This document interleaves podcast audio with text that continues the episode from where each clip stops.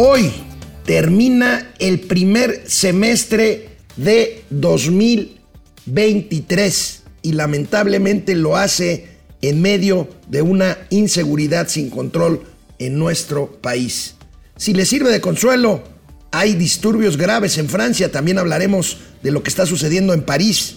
Pero bueno, aquí en México tengo que abrir una vez más el programa con el tema de la inseguridad. Ayer fue un día terrible en México en materia de seguridad pública. Hay menos recursos públicos para combatir el cambio climático. Revisaremos cuánto estamos hablando. No me lo van a creer, pero esta comisión, este, este Consejo de Control de Energía, el SENACE, ya no hace público sus reportes sobre la situación de la transmisión y abasto de electricidad. ¿Por qué será? Pues a partir de que el presidente se enojó porque el SENACE osó decir que estábamos en una situación crítica de abasto de electricidad. Por supuesto, el presidente lo negó. Advierten riesgos fiscales. Ya lo habíamos dicho. Vamos a ver qué dijo el jefe de los economistas del sector privado del famoso CESP sobre las oportunidades y riesgos de México en los próximos meses y años. Se cumplen hoy tres años del nuevo TEMEC, este que firmó ya Trump y alcanzó a firmar Peña, pero que se negoció ya con parte del equipo de López Obrador. Y se cumplen 27 años de las Afores. Hablaremos también de las Afores y hablaremos de la violencia en Francia. Hoy, hoy tenemos la casa de las corcholatas en nuestra sección de los gatelazos. ¿Por qué? Porque hoy, hoy es viernes y los mercados bien lo saben. Esto es Momento Financiero. El espacio en el que todos podemos hablar. Balanza comercial. Inflación. Evaluación. Tasas de interés. Momento Financiero. El análisis económico más claro. Objetivo y divertido de Internet. Sin tanto choro. Sí. Y como les gusta. Peladito y a la boca. ¡Órale! ¡Vamos, réjete bien! Momento Financiero. Antier, hace dos días, inicié Momento Financiero con un tema inusual para nosotros. No por ello inusual para el país, el tema de la seguridad. ¿Por qué? Por las imágenes estas que vimos del asalto a la joyería en Antara, que a rompieron cristal de la joyería en pleno centro comercial. Dije que de ninguna forma estas imágenes, que eran muy fuertes, sustituían a las imágenes fuertes de la violencia dura en muchos estados de la República generada por el crimen organizado, por el narcotráfico. No lo hubiera dicho.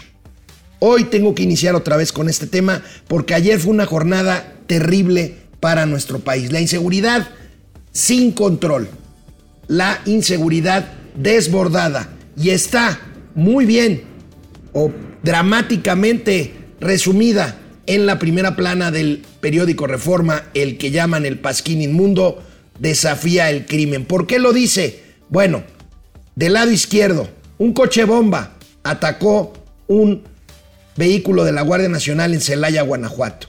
Luego, abajo, muerte, secuestro y muerte de un líder del Partido Verde Ecologista de México en eh, el estado de Morelos.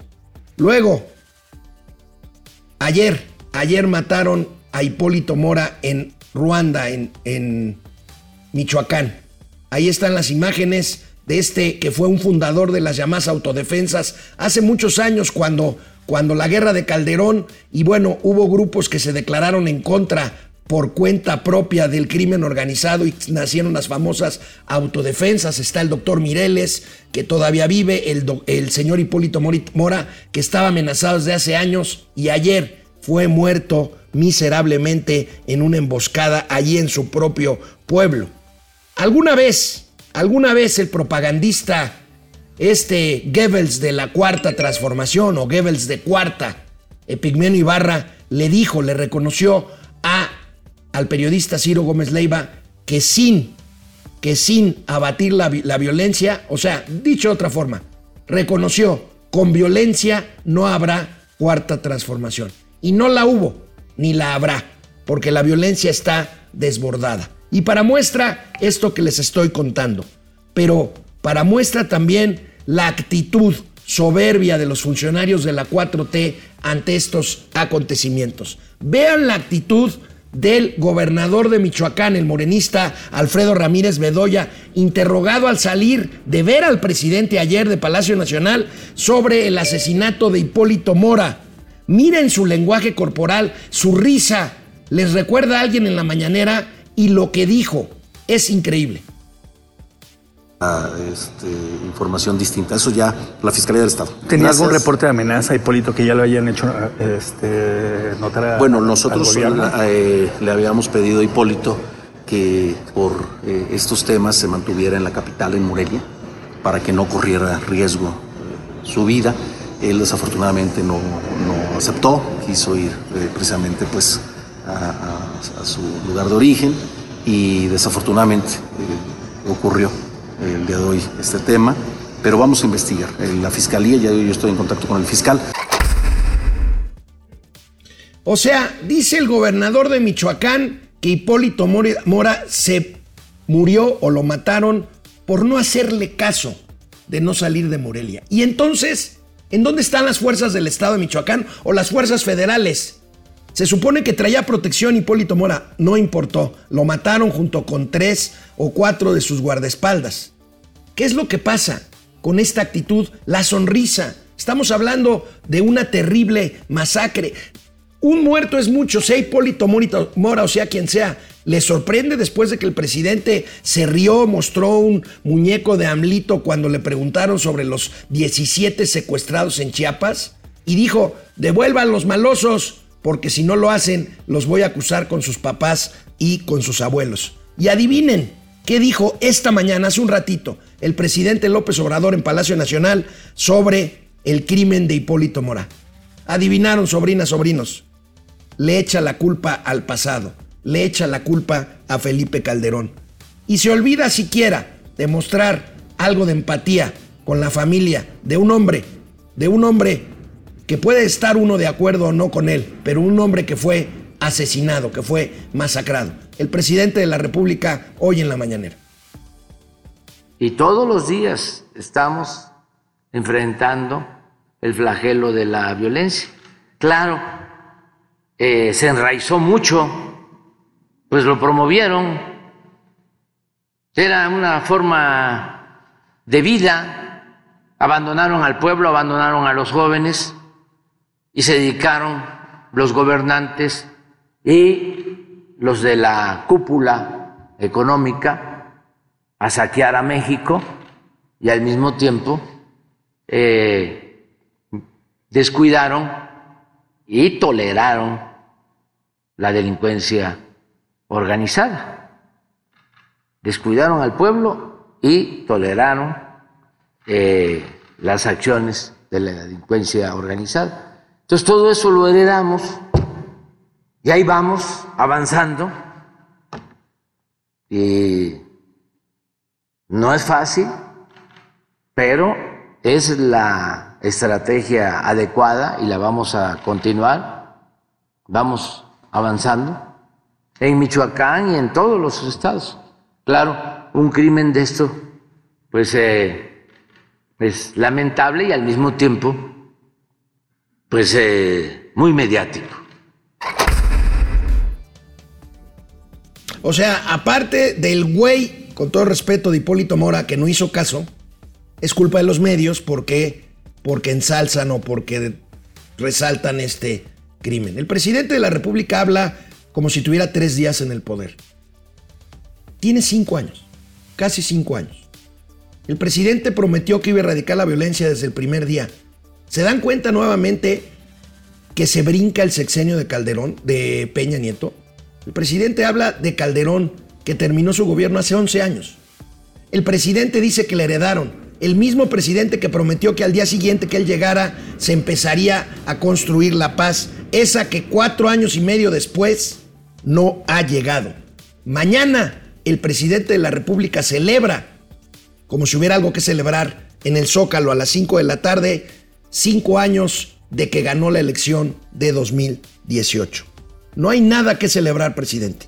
De hecho, le voy a citar, ya lo ha de haber visto y seguramente lo va a criticar y lo va a señalar. Pues inclúyame en esa lista, presidente. Pascal Beltrán del Río, el director general de Excelsior, subió hace rato un tuit terrible, pero preciso. Usted, presidente, podría llenar mañana en su fiesta de cinco años de triunfo electoral, podría llenar el zócalo con 160 mil cadáveres de mexicanos que han muerto violentamente durante su sexenio. 160 mil que hacen de su sexenio a más de un año de que todavía termine el más violento de la historia del país. Así las cosas. Por eso, por eso no estamos bien. Por eso no vamos bien.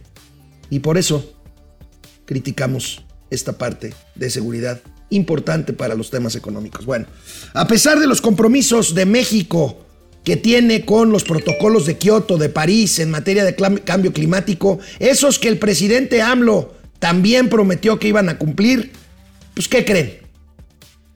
Pues va a volver a fallar. ¿Por qué?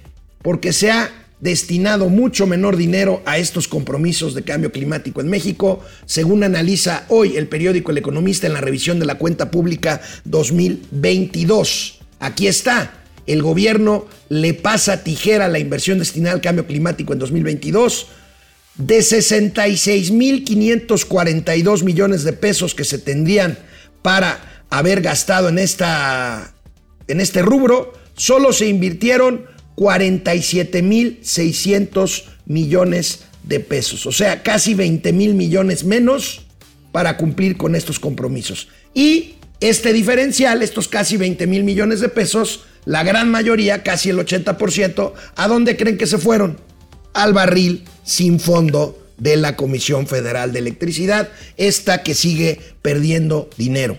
Por cierto, hablando de CFE, hablando de electricidad, ¿se acuerdan cuando aquí comentamos la alerta del SENACE, del SENACE, este organismo encargado de ver cómo se distribuye y que funcione bien el abasto de energía eléctrica? Bueno, ¿se acuerdan que el SENACE dijo, estamos en una situación crítica?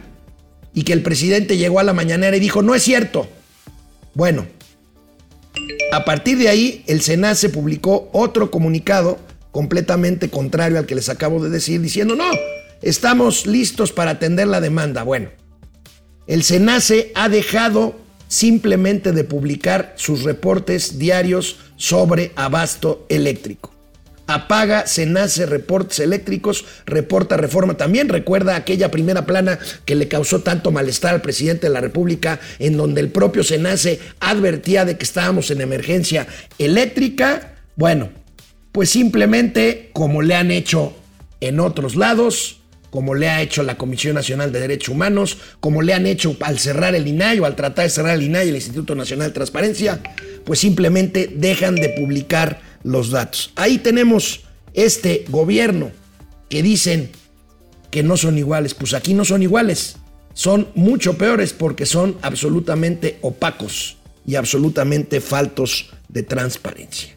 Así, así las cosas con la electricidad. El calor ya bajó afortunadamente un poquito más, por lo menos aquí en la Ciudad de México. Yo sé que se me van a aventar encima los que nos hablan de Mérida, nuestros amigos de Mexicali, nuestros amigos de Hermosillo. Bueno, allá todavía está muy, muy cañón el calor. Aquí ha bajado un poquito en la Ciudad de México. Y bueno, ahí está el tema, el tema eléctrico. Ayer, Ayer, sobrinas, sobrinos, tuvo lugar un foro muy interesante organizado por el periódico El Financiero por el gran Enrique Quintana y por las personas de la Coparmex. Me llamó la atención lo dicho por el presidente del Centro de Estudios Económicos del Sector Privado, el economista Carlos Hurtado. El CESP es un organismo con gran prestigio. Yo tuve oportunidad de eh, pues eh, portar, ser portavoz de ese CESP hace muchos años, hace veintitantos años, del Centro de Estudios Económicos del Sector Privado.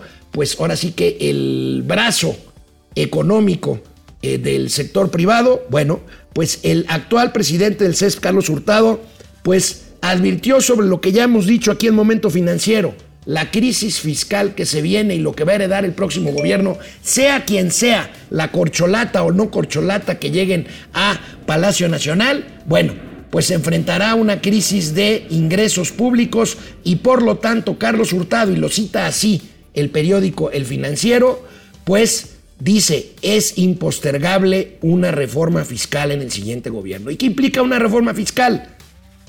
probablemente nuevos impuestos, seguramente ampliar la base gravable, o sea que más personas paguen impuestos y por lo tanto que se tenga que grabar el consumo, porque recuerden que el consumo no el consumo grabado con el IVA no está totalmente grabado, sino hay artículos exentos de IVA como son alimentos y medicinas. Bueno, habría que discutir esto, que es una vieja discusión. Al gobierno que llegue le va a dar una papa caliente como ha pasado en muchísimas transiciones sexenales, advierte Carlos Hurtado. Vaya, Carlos Hurtado sabe mucho más, muchísimo más que yo, que Mauricio, que el SUB, que el INGE, que todos los que hacemos momentos financieros, a eso se dedican. Nosotros hacemos opinión, hacemos análisis, pero bueno, Carlos Hurtado, el economista, fue contundente y claro sobre las oportunidades que tiene actualmente México, pero también habla de que por qué las estamos desaprovechando y qué es lo que hay que atacar para poder aprovechar estas oportunidades de las cuales hablamos un día sí y otro también aquí en Momento Financiero. Aquí, Carlos Hurtado, presidente del Consejo del, perdón, del Centro de Estudios Económicos del Sector Privado, el CESP. Eh, a mí me parece que son inmensas las oportunidades porque, pues, por lo que ya todo el mundo sabe, lo que se ha comentado muchas veces, la cercanía que tenemos al mercado más dinámico, no, no solamente el más grande, sino el que está demostrando ser el más dinámico del mundo, cosa que hace pocos meses no se pensaba así. Ahora sigue creciendo, el empleo en Estados Unidos está a tope, el mercado laboral está muy bien. Y por muchas razones tenemos todo esto esta gran oportunidad, no nada más para que vengan empresas de Norteamérica, sino para que vengan empresas chinas, que son están llegando mucho a comprar terrenos y, estas cosas, con cierta cautela, ¿eh? están viendo a ver qué pasa, o sea, no, la inversión así en fierros que produzcan todavía no está ahí. Hay compras de, de, eh, espacio, etcétera. El problema que yo veo en esto, o el reto, vamos a ponerlo así, para ser más positivo de lo que normalmente soy, el, reto que se ve, el desafío hacia adelante, es que, eh, dejan ponerlo de una forma, el, tenemos para aprovecharlo plenamente, o sea, porque se va a aprovechar, va a venir la inversión, la cosa es que puede venir mucha, y para que eso pase, a mí me parece que esta economía se debe parecer un poquito más a las de nuestros socios comerciales. ¿En qué sentido? Pues que no haya tanta extorsión. Yo no creo que ha de haber algo de extorsión en algún lugar perdido allá en Canadá, pero aquí es generalizado el tema de la inseguridad pública, muy importante la infraestructura, que está verdaderamente descuidada, digo, lo, vivimos todos los días, ¿no? Eh, todos, a nivel eh, de la ciudad, otros municipios, las carreteras este, públicas son un peligro, no nada más porque lo pueden asaltar, sino porque el coche se puede quebrar en dos en cualquier hoyo, ¿no? Eh, todo esto, la seguridad de la electricidad que haya suficiente generación, pero también suficiente transmisión y distribución. El chiste es que haya electricidad, pero también que llegue a donde se usa, ¿no? Y ahí hay algo de incertidumbre todos los días, porque la inversión en transmisión, sobre todo por eso, ¿no? La inversión en transmisión y distribución está muy rezagada. Y bueno, en generación estamos, en vez de parecería que en vez de tratar de abrir nuevas fuentes de generación, estamos tratando de cerrar casi todas las que podemos, ¿no? Entonces, eh, ahí hay muchos problemas. Entonces, yo creo que, eh, y podríamos seguirle ¿eh? con muchas cosas, pero me parece que la oportunidad es inmensa, pero que el desafío es que México haga muchas cosas para subsanar esto y aprovecharla plenamente. Va a venir la inversión.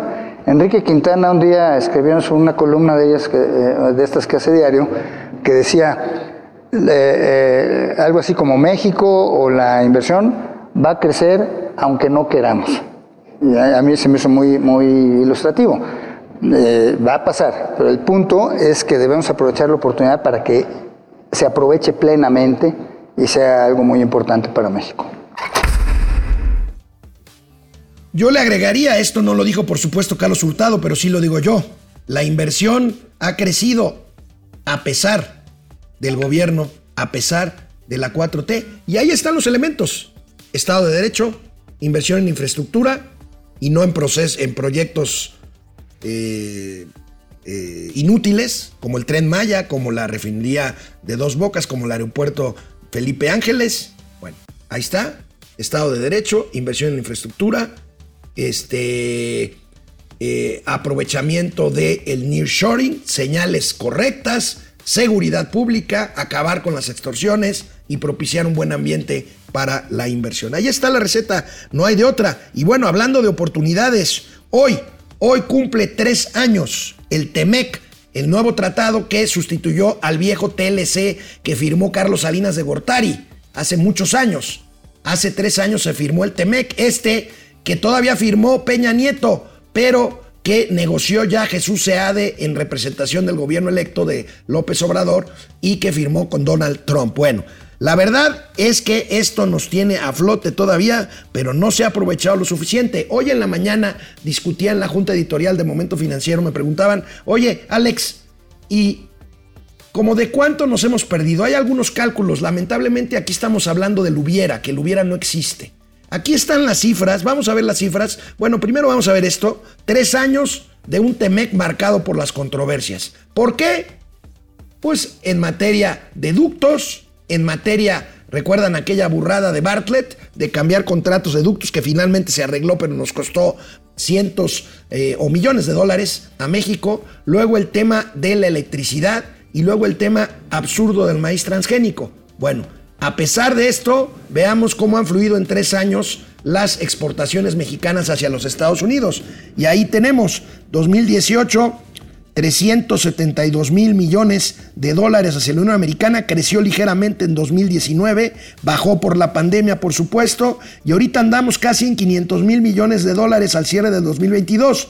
En 2023 llevamos 300 mil millones de dólares. Imagínense esto cuánto sería si no hubieran habido controversias, si no hubieran habido expropiaciones, si no se hubiera echado para atrás la reforma eléctrica, si empresas privadas estadounidenses y canadienses siguieran vendiéndole a la CFE para distribuir energía más barata y más limpia.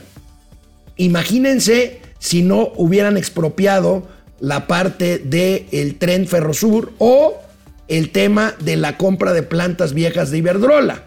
Imagínense si nos dedicáramos a promover y no a pelear. Imagínense si nos dedicáramos a atraer inversiones y no a pedir disculpas por viejos agravios. Imagínense si no utilizáramos el pasado para explicar nuestros errores del presente y nuestra poca visión de futuro. Bueno, ahí está, tres años de Temec.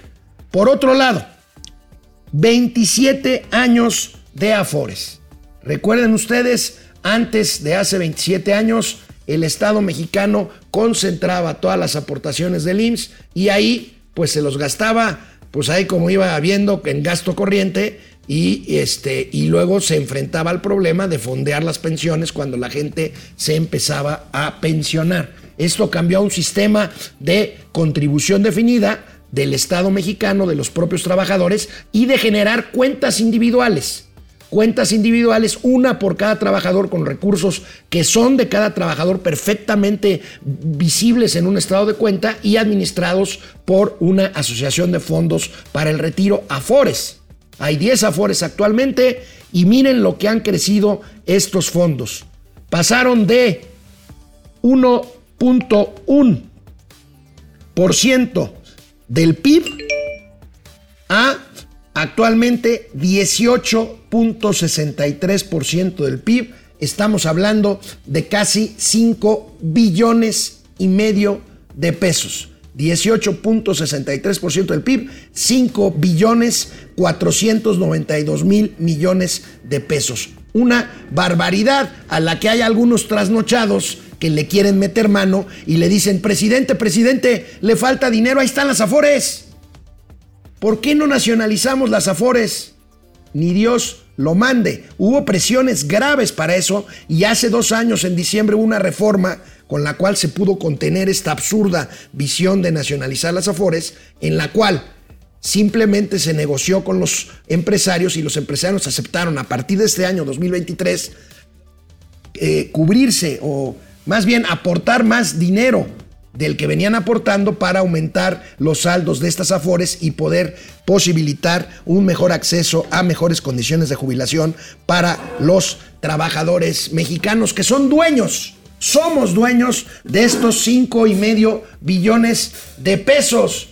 Aquí el único que no es dueño, pero ni de su destino, porque es un irresponsable, miserable huevón, es Mauricio Flores Arellano, a quien saludo con mucho gusto. Pero ¿No había de hombre, amigo? Pues esta es la de hombre, ¿qué no quieres? No. Digo, para que te jubiles bien, ahora sí, para que resbale bien a tus Oye, ¿no habíamos 65 quedado que era viernes de Guayaberas? Pero ven nada más la pinche, por el pinche, No, no, la no. percha, güey. No, no, no, no. no. No, no. Oye, ya te bajó la panza, ¿eh? Pero a las, rodillas, cabrón. tú la puedes meter, No, no, pero a un concurso, güey. Oye, ¿sí te acuerdas que hablando de panzones, la idea panzona de este Gibran, de que hay que nacionalizar las... Sí, sí, el mismo que ahorita está criticando a la 4T, ¿no? No, bueno, hay todavía por ahí algunos, este, es que miren, hay muchos, hay muchos lambiscones, sobrinas, sobrinos, que se levantan todos los días pensando, ¿Cómo le- ¿cómo, cómo le voy- cómo le- cómo agradarle No, a ver. al abuelito? No, la cosa es muy sencilla. Amanecen pensando por cuál huevo empiezan a lamer. ¿El derecho o el izquierdo?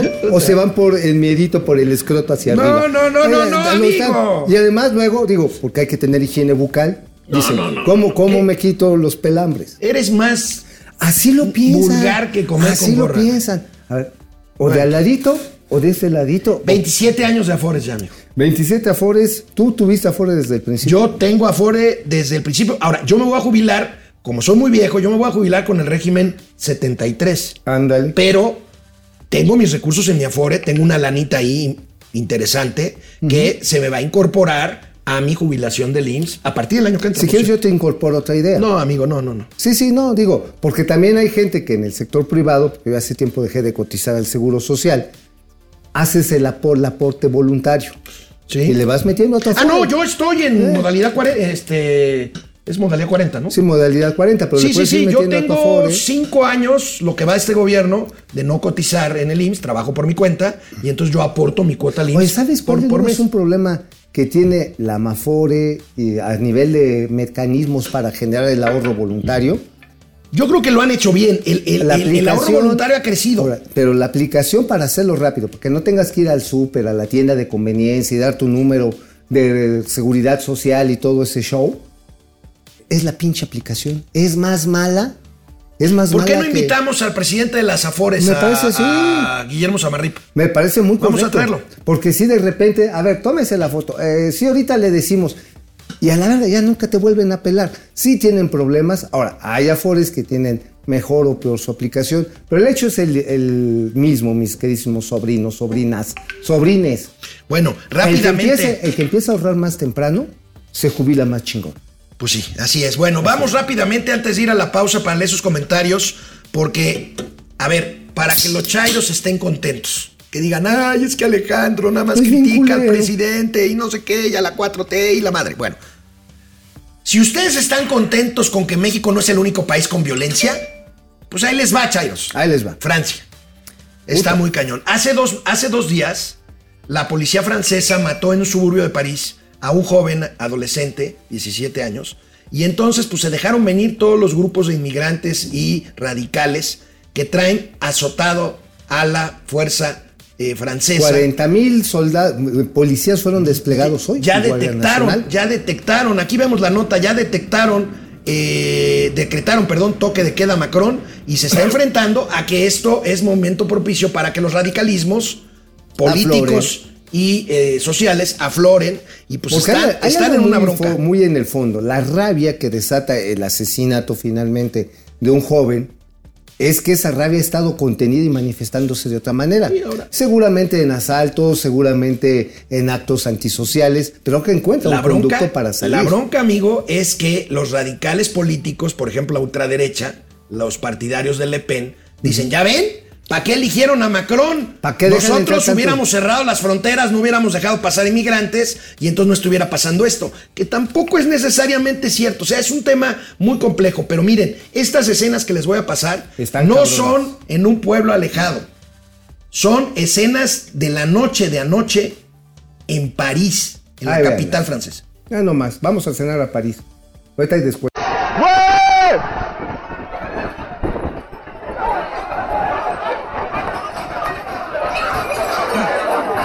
Ça c'est pour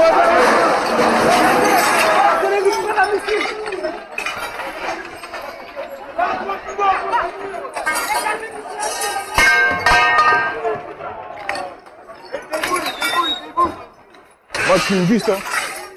Ouais c'est comment Ils sont pas des vrais.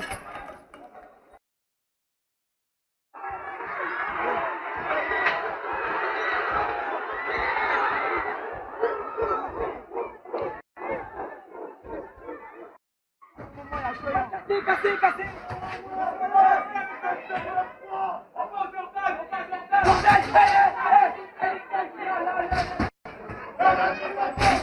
On l'a tué 45 secondes.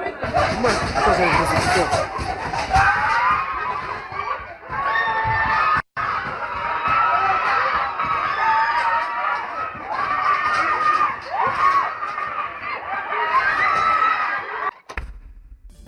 Oye, pues Esto es- en están como chairos en reforma, ¿no? Antes Oh. de que fuera el güelito presidente. Oh, digo, para que estén contentos. Es que, es que tú eres muy racista y xenófobo, fe- xenófobo y malinchista. Bueno, igualito a cuando ustedes se vuelca un tráiler en la México-Veracruz. Y se chingan hasta los chingan pollos. Hasta, hasta la cámara de la llanta. Bueno, lo que sucedía cuando el güelito no era presidente, salían las manifestaciones y a cerrar todo el mundo sus cortinas allá en los negocios sobre Paseo de la Reforma. Ahora, nada más déjenme decirles esto. O cuando subió el gas, tuvo el gasolinazo dichoso este con Enrique Peña Nieto bebé, ¿no? Agarraron y verga, vámonos todos para allá. Bueno, la cuestión, amigo, es que, y hay que, hay que dejarlo muy claro, hay un problema estructural en el empleo en Europa.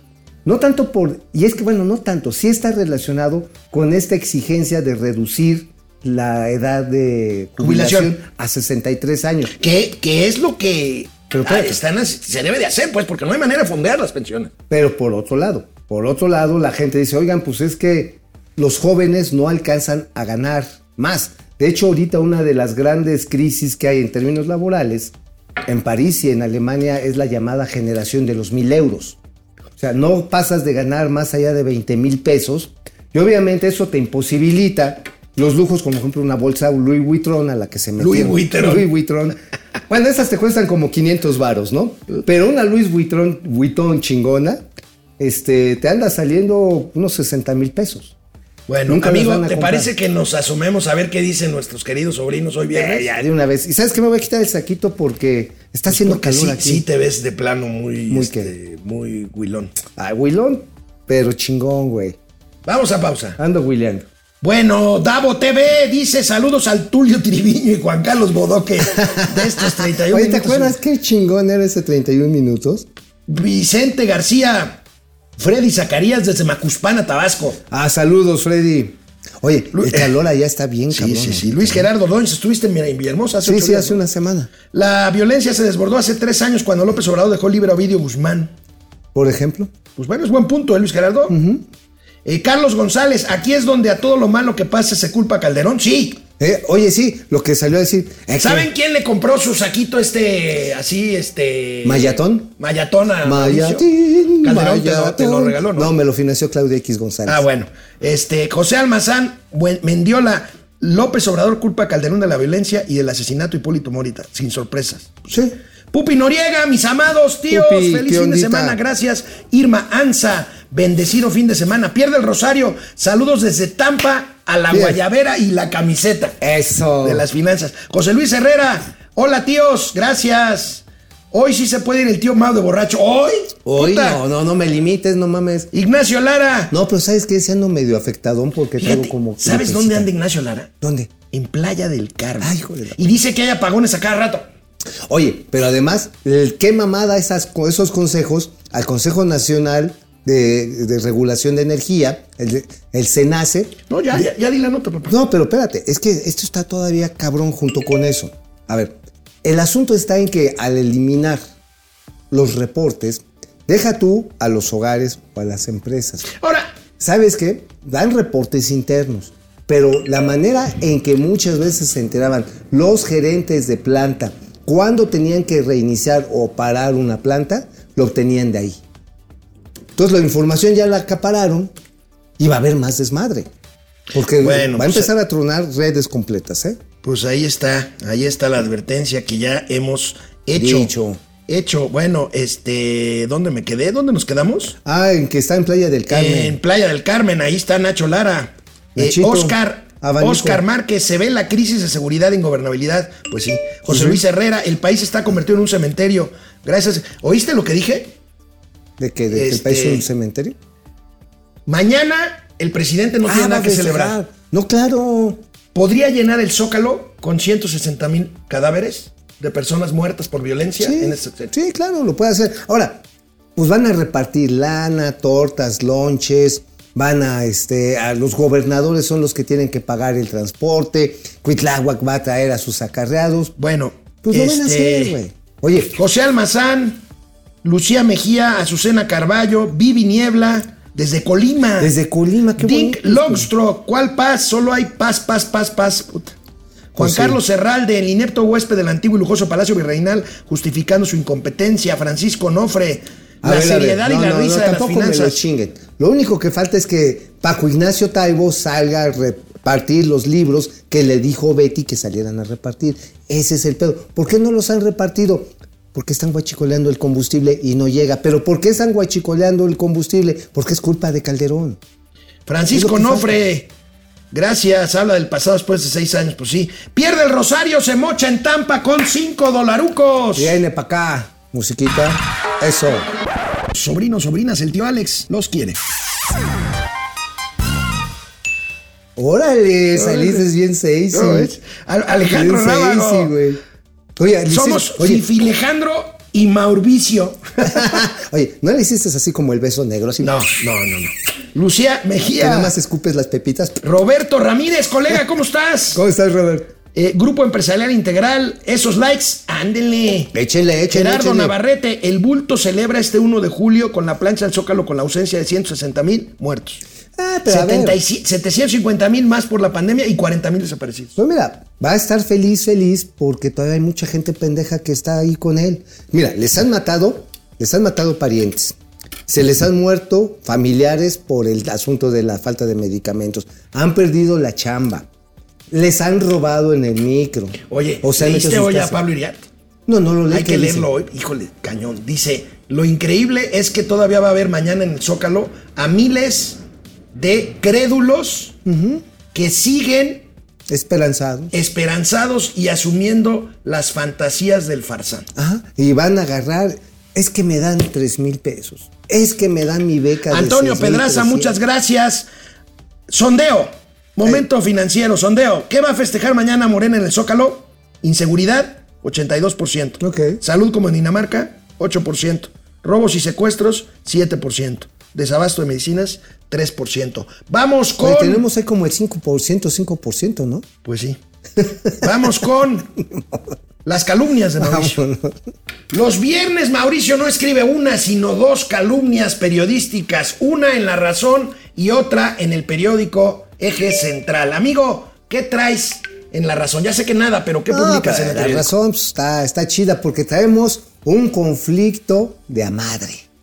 Un conflicto de interés de madre. Para variar, protagonizado tras bambalinas por nuestra inolvidable, siempre querida Adelita y después servidora de la nación, Almendrita Ortiz. En el ISTE, pues resulta que la directora, la subdirectora de normatividad de administración y finanzas, que es subalterna de Almendrita, la señora Ediberta Flores Hernández, eh, asignó dos contratotes, son como 100 millones de varos cada uno, para comprar cualquier cantidad de medicamentos que no pudo comprar el quien sabe.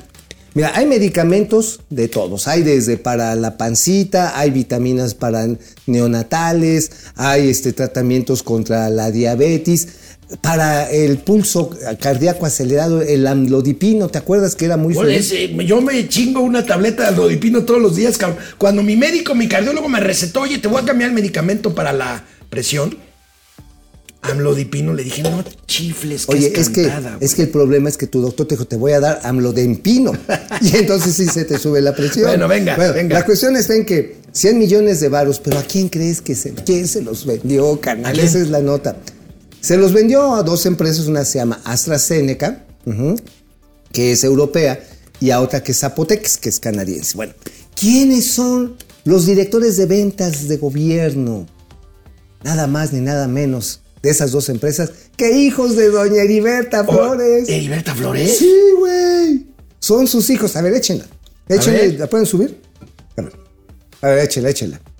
A ver, súbanla tantito. Porque sí, efectivamente los dos hijos de doña Heriberta, Ahora, recuérdales quién Puebla. es Heriberta. Heriberta Flores Hernández es la subdirectora de Administración y Finanzas del ISTE. O sea, no es corrupción. Pero el presidente dijo que la única corrupción de Es este de gobierno es de Segalmex. Sí, no, no, no, ni tampoco Oye, vamos a hablar está de saliendo a Artapus Ah, de- del IMSS también. No, hombre, eh, ¿viste el reporte del IMSS también? Es un esquema similar. Agarran y simulan compras a través de intermediarios. Estos también utilizaron un intermediario que el lunes se los voy a contar, porque yo creo que el lunes sí voy a andar por aquí, carnal. Este, resulta que utilizaron a un diplomático peruano, cabrón, de la época del señor Castillo. O sea, de, Ar- de Argenis Castillo. No, eh, de Pedro Castillo. De Pedro Castillo. Ándale, del señor Pedro Castillo. Ah, Güey, no mames. O sea, está cochino y lo que sigue, y lo del seguro social que mencionas, creo que sería bueno subirlo porque está muy bien documentada esa investigación de precisamente cómo los ratones al interior del seguro social se están mamando con algo que ya se los habíamos advertido aquí que iba a pasar. En el momento en el que el quien sabe ya no compró eh, bueno, nunca compró, compraba pedazos y armaba un desmadre, dejaba cantidades muy grandes de dinero para hacer asignaciones por invitación. Ajá. Porque pues decía, no, es que no llegué a un acuerdo. O sea, ah, chinga, ¿por qué si de 40 mil millones de pesos nada más compraste 20 mil? No, es que me quieren vender muy caro. ¿Qué vas a hacer? No, pues voy a comprar por invitación. Salía más pinche caro. Y ahí es donde entran los ratones por dentro del Seguro Social, los ratones por dentro del ISTE. Entra toda esa pinche pobredumbre a robarse lo que se pueda. Y espérate, amigo. Dice el presidente que nada más fue el pedo de Segalmex. Lo de Insabi va a ser el Segamel Docs y a lo cabrón. ¿Cuánto valdrá el fraude en, en Insabi? Insabi yo le calculo si más o menos dejaste de comprar eh, alrededor, alrededor de una tercera parte en promedio de, la- de las compras del sector público en cinco años, que estamos hablando como de 15 mil millones de pesos, y a eso les pasa, sí, fácil, le llegamos a los 30 mil kilos, ¿eh? 30 mil millones, Sí. o sea, con lo cual llegaremos casi a 50 mil millones de pesos solo Insabi Segalmex. Solamente, así. Bueno, en el eje central, ¿qué traes, amigo? En el eje central les tenemos una pequeña biografía diciéndole, doña Luisa María Alcalde. María- Luisa María Alcalde, María- la secretaria de Gobernación. Ajá, decirle, oiga, el buen juez por su casa empieza. La que, la que es el mejor cuadro del que pudiéramos disponer para manejar la política interior de este país. Es la mejor indicada en este momento para pacificar Chiapas. Es la más indicada para meter orden en Michoacán. Para, para que los maestros no bloqueen las autopistas. Es la más indicada para gobernanza en el Estado de México. Bueno, para llegar a esquemas de Ojo, pacificación en Baja California. No se me alebresten, no es que sea mujer. El problema no es que sea mujer. El problema es que no tiene ni la experiencia ni la capacidad para ser secretaria de gobernación. Punto. Bueno, su primer acto, y a eso es lo me refiero en eje central, su primer acto como flamante secretaria fue ser recadera de López Obrador. Y va lo con- de la corte. Lo de la corte y le dice, oigan, pues explíquenos cómo chinos que ustedes ganan más que nosotros. Porque lo hizo de una forma muy grosera. Bueno, obviamente primero no le incumbe y no le compete hacer un reclamo a un poder que es semejante, que es su par. No lo Que es hacer. semejante, pero que además la corte es el único poder de los tres que tiene justamente la potestad de revisar si los otros dos cumplen con la constitución. Exactamente. Entonces, a este garante le pide, dices, a ver, a ver, mijita, a ver, tranquila, serénate, serénate, serena, morena. Porque resulta que si volteas a ver al interior del gobierno, gana más Chencho Millonetas que el presidente, ¿eh? Uno. El director de Pemex, ok, no es gobierno federal, pero son entidades descentralizadas que, dependen, dependen precisamente del Ejecutivo. Manuel Barney ganan más que el presidente. Pero espérate, voltamos a ver la nómina que dejó el Goldo, el canciller.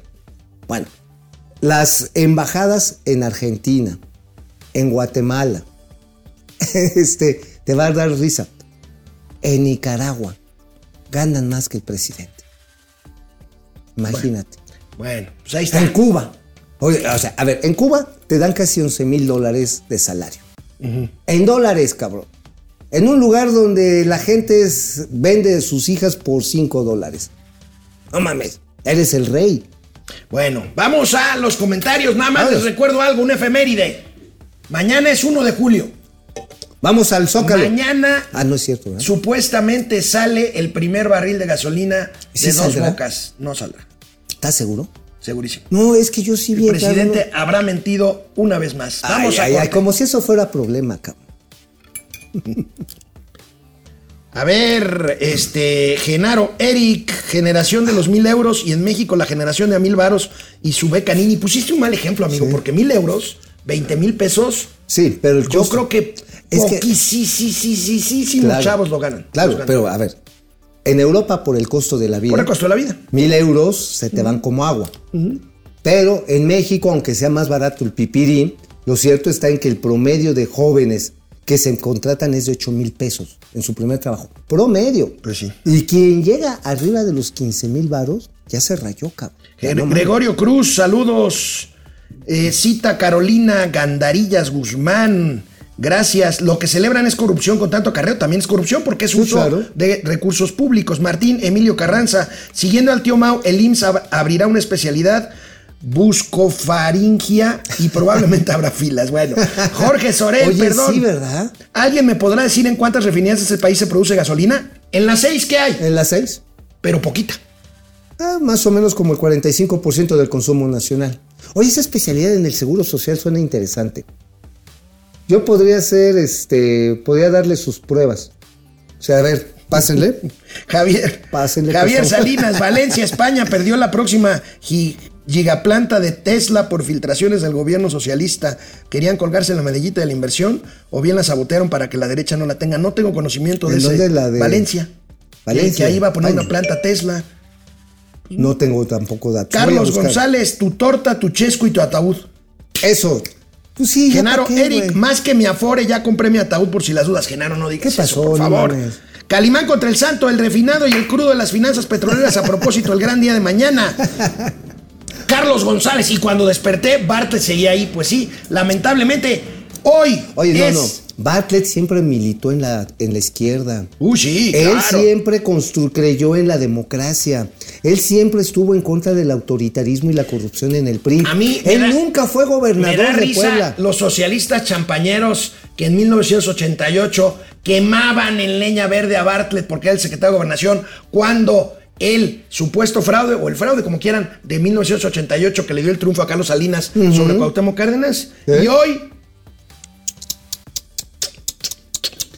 Oye, ¿quieres que, quieres que saque el negro y llorarás? Para hoy que- es viernes Ándale, ándale, de mira. la casa de las corcholatas. Ahorita viene Vamos. el negro y llorará. Bueno, amigo, hoy es viernes de la casa de las corcholatas. Ahí tenemos, ahí ya hay Ya se va una baja, está una la fuera, primera baja, fuera. La primera baja, la casa de las corcholatas. Jay Bueno, tan tan. Vamos a revisar una semana de hechos chistosos y otros no tantos en la casa de las corcholatas, pero vamos a empezar primero, antes de ver a cada una de las corcholatas, empecemos con esta maravilla, esta joya que habla de que los acarreados pues les dan su lana, les dan su torta, les dan su frutzi Y su y a veces ni siquiera saben a quién diablos están apoyando. Miren esta joya. ¿En qué meeting fue? Es un meeting de este de Adán Augusto ¿De Adán Augusto del vampiro? de- del vampiro, pero pues no saben, no sabían. Híjoles. O al revés, no sé si era de Adán Augusto o de Claudia, pero La cagaron. No saben, o sea, no saben ni lo que Ay, ignoran, pues. A ver. Miren, Lo queremos mucho y le reconocemos mucho. ¿A qué candidato viene a apoyar usted? ¿A Morena? ¿A qué candidato de Morena? ¿O a ese que está hablando? ¿Sabe cómo se llama? ¿No? ¿Qué candidato viene a apoyar? Morena. ¿Candidato? A Tema, a la doctora. ¿A qué candidato viene a apoyar? Pues no.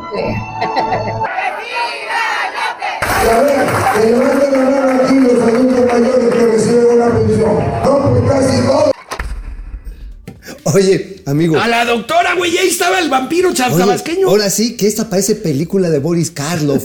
la, la momia contra la- el vampiro, güey. Sí, güey. Oh, a ver, mira, mejor vamos a hacerlo estilo Juan Orol.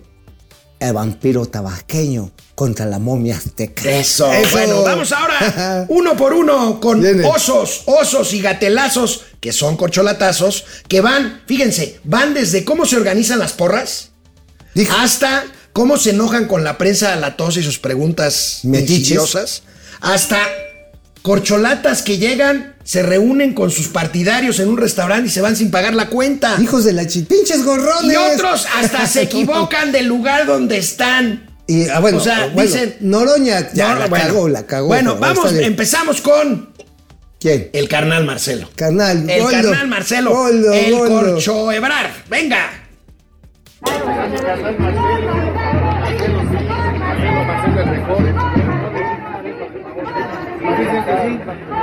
Las mujeres aquí son las que mandan, entonces por lo yo hago lo que las mujeres dicen.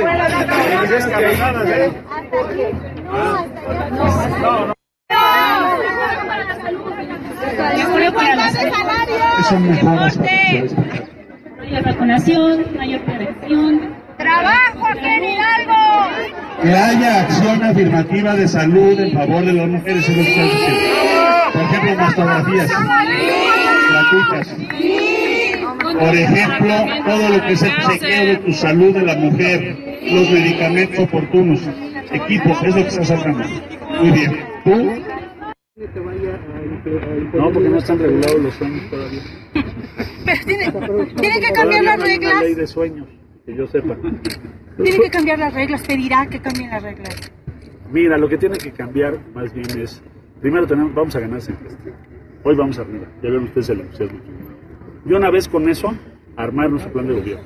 Y ya, esto es lo que vamos a hacer, pero a nadie le pueden decir, oye, no me digas tu sueño. Pues De eso se trata. ¿Cuáles son tus aspiraciones? ¿Qué te mueve? Todos los días te levantas en la mañana, ¿qué, qué te mueve? ¿La inercia? ¿Te preocupa? No, pues una aspiración. ¿verdad? ¿Qué piensas del revés al plan B? Digan que no hay apoyo para ellas, no hay apoyos en el campo, no hay eh, condiciones ni medicamentos. ¿No te preocupa esa, ese No discurso? dijeron eso, lo que dijeron es que no tienen todavía igualdad de género. Y es muy difícil lograrlo en cuatro años, ya sabes. Pero simple y llanamente quieren que demos un paso adelante y los sueños son para guiarte todos los días. Este bastón de mando representa principalmente un compromiso muy fuerte que no cualquiera puede asumir. No te dan potestades, no te dan facultades o privilegios, sino la obligación de servir a tu pueblo, que es la obligación más grande que puede haber. Y yo lo tomo muy en serio y muy conmovedoramente les digo, jamás fallaré a la confianza que hoy me depositan con este símbolo. No, no mentir, no robar y no traicionar al pueblo de México. Eso es lo que quiere decir. Y esto es lo que, sí, la cantidad que usted guste. Y esto es lo que hace la diferencia en lo que es cocina tradicional acá Xochitán.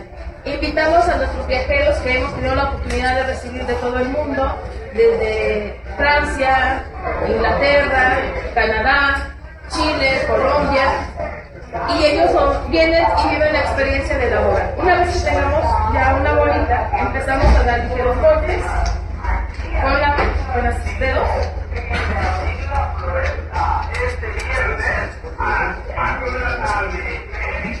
Y tomamos una hoja de, milpa, que es de la planta del maíz,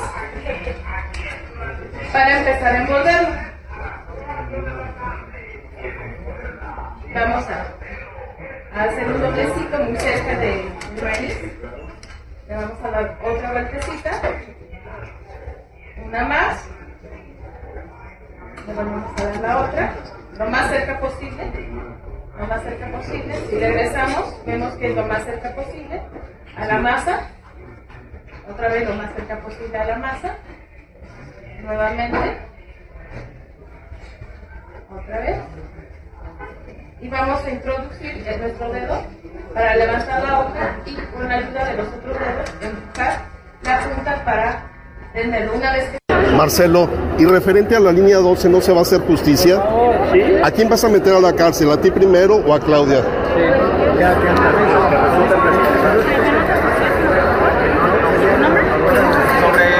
Sobre, su visita a Puerto Vallarta con los jóvenes,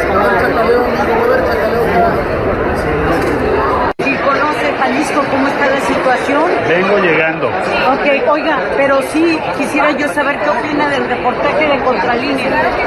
Ah, con respecto al cártel inmobiliario. Ya te contestó el presidente. ¿Quién te No, mandó? pero es mejor que usted conteste. Ya lo ¿no, dije, presidente? ya lo dije. No, no, no me podría decir algo. No, ¿Por qué? porque no. Es que es importante porque aquí en Vallarta... se- ¿De qué medio vienes tú? Yo soy de Radio Universidad de Ah. Guadalajara en Puerto Vallarta. Con mucho gusto saludarte. San Luisito,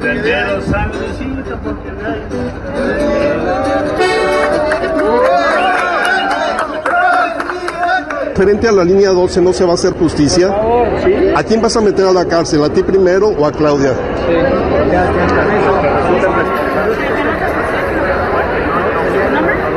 sobre, sobre su visita a Puerto Vallarta con los jóvenes, ¿cómo,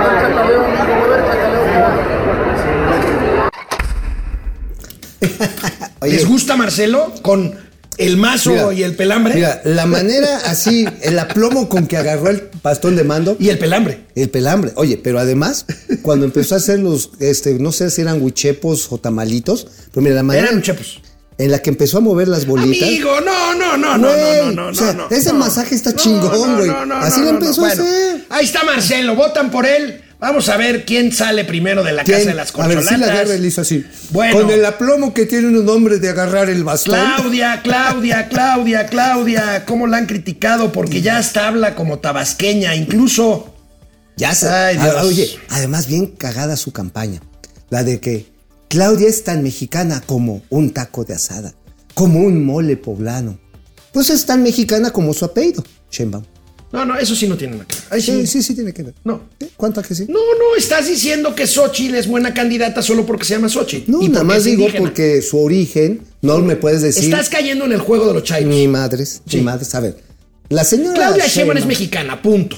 Pero es y una- es una candidata mexicana que es legítima aspirante, A ver, a ver, a pero es malísima. A ver, inde- ¿por qué es malísima? Porque no Porque tiene por esto, miren. entre tules Miren, y algodón, miren. cabrón. pueblo de parte de los cachanillas, está partiendo un pastel por su cumpleaños, la doctora Claudia Pardo. Mexicano, un salito de...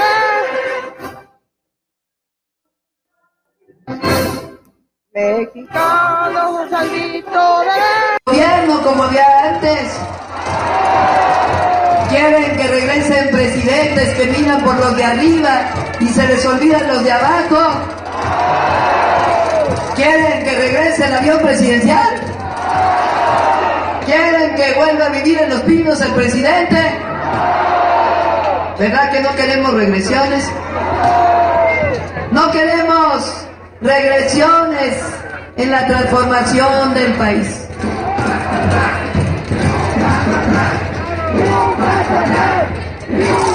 Y nosotros venimos caminando desde hace rato con el presidente López Obrador.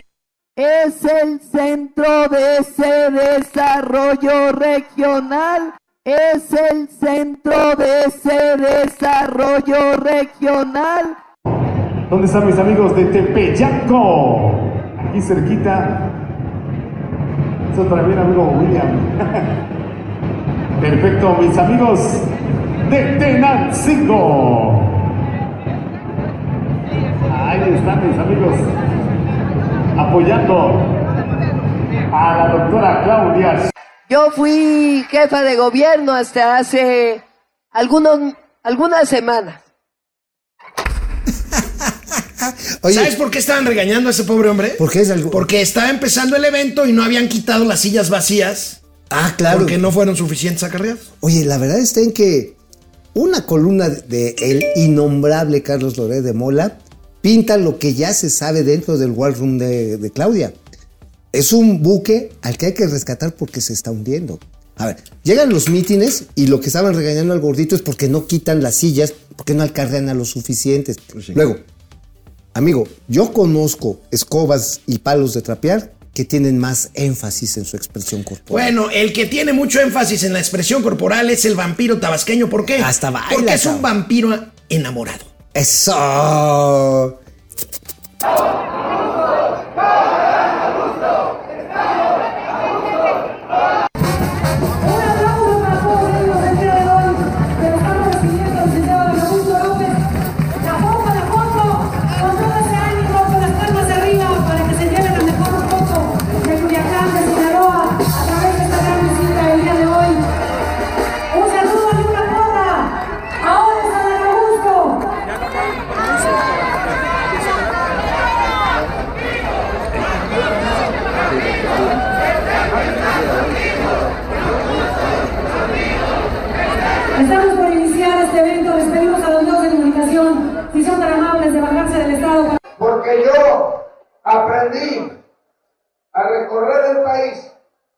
A los mexicanos al lado de Andrés Manuel López Obrador. Y muchos de ustedes que lo conocen de hace muchos años, yo les pregunto, ¿y cuándo escucharon ustedes que Andrés Manuel López Obrador pidiera viáticos? Nunca. Este movimiento, como nos lo recordaba el otro día, la diputada federal Andrea Chávez se construyó con tres S. Suena de nuestros zapatos, con el sudor de la frente y con saliva que después se convierte ya en el gobierno en realidades, en hecho. Así se construyó este movimiento, así nos lo enseñó Andrés Manuel López Obrador, que para mí es mi maestro. Lo que yo soy, lo que yo soy, se lo debo Andrés Manuel López Obrador.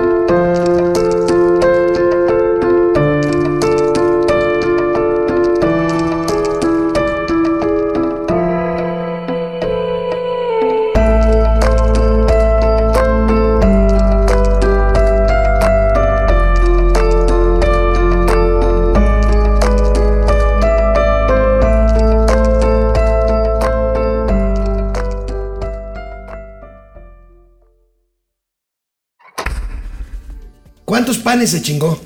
Pues mira, cuando menos los que le batió con las alitas. Pero yo le voy a dar una recomendación a esta señora de Querétaro. La próxima vez póngale pan de ajo. ¿Y cuánto que no se va a acercar el cabrón? no, Bueno, como las otras corcholatas, pues son corcholatitas, pues juntamos sus. sus Sí, sí. Sus corcholatazos, sus Pues eso no llega ni a corcho. O sea, estamos hablando de. Manuel Velasco. De Monreal. Y de este, el Changoleón. imbañable. Del imbañable. Venga. Juntos. ¡Vinos de México! Aquí está el gallo.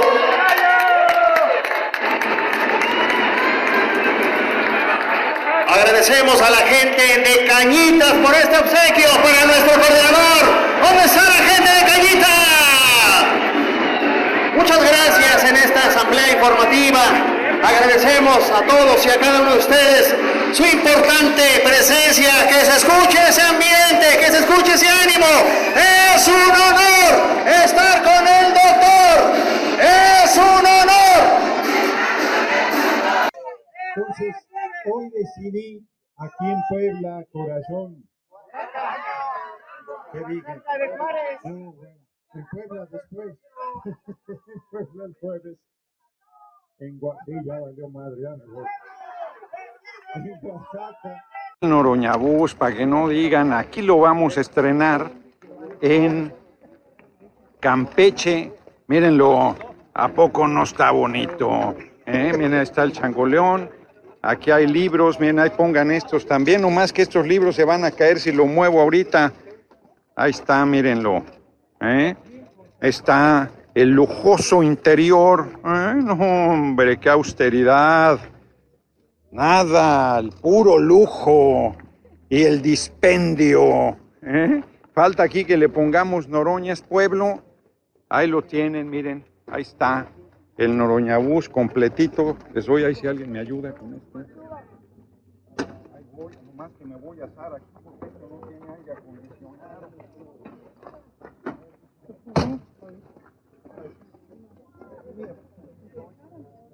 Listo para recorrer el país. No se van a caer los libros. una foto de. Le estamos diciendo a su compañero, habla por teléfono, que se de grosero, que no sé nada, que no sé nada, no sé. Cualquier, eh, cualquier restaurante que tenga servicio, pero pues, o sea, no se vale que, que se levanten, se vayan y lo paguen su cuenta. Eso es lo que nosotros como meseros estamos so, ahora sí que, que atendiendo al cliente para que, que ellos queden conformes con nuestro servicio, pero pues, o sea, si no se vale que, que nos hagan esto, que se van y ahí se ¿Esperan van que regrese? Pues esperemos que sí, que sean una persona que, que sean responsables porque alguien tiene que pagar esa cuenta, si no... ¿Alguien del Partido Verde que pueda leerlo usted como un mensaje? que ojalá y se comuniquen con aquí en el Hotel Balote y vengan a pagar la cuenta o, o, o, o la la persona- cifra? Sí. 760 menos una coca light que pagaron ahí 710. Hijo, hijos de su pinche Oiga, don. Manuel Velasco, pues yo sé que usted no tiene dinero, pero su señora Anaí sí tiene dinero. Oye, pero ahora sí, pues es mo- eh, modo y usanza del Partido Verde, ¿no? Ah, bueno, pues Sí, sí, a donde llegan se chingan las cosas. Oye, y además, al Noroña Bus yo sé que le falta, cabrón. ¿Qué le falta? Le, le hace falta un stand de jabones y zacates. Amigos, amigas, sobrinos, sobrinas, cuídense, disfruten el fin de semana. Oigan. Nos vemos el lunes aquí en Momento Financiero. Oye, amigo, oye. Y disfruten a Xochitl Galvez, no mames. ¿Qué putiza le están? Están nerviositos, Muy están nerviositos, nerviosos, están nerviositos. Muy nerviosos. Mira, se les frunció así el, el aquel. Nos vemos el lunes. Bye.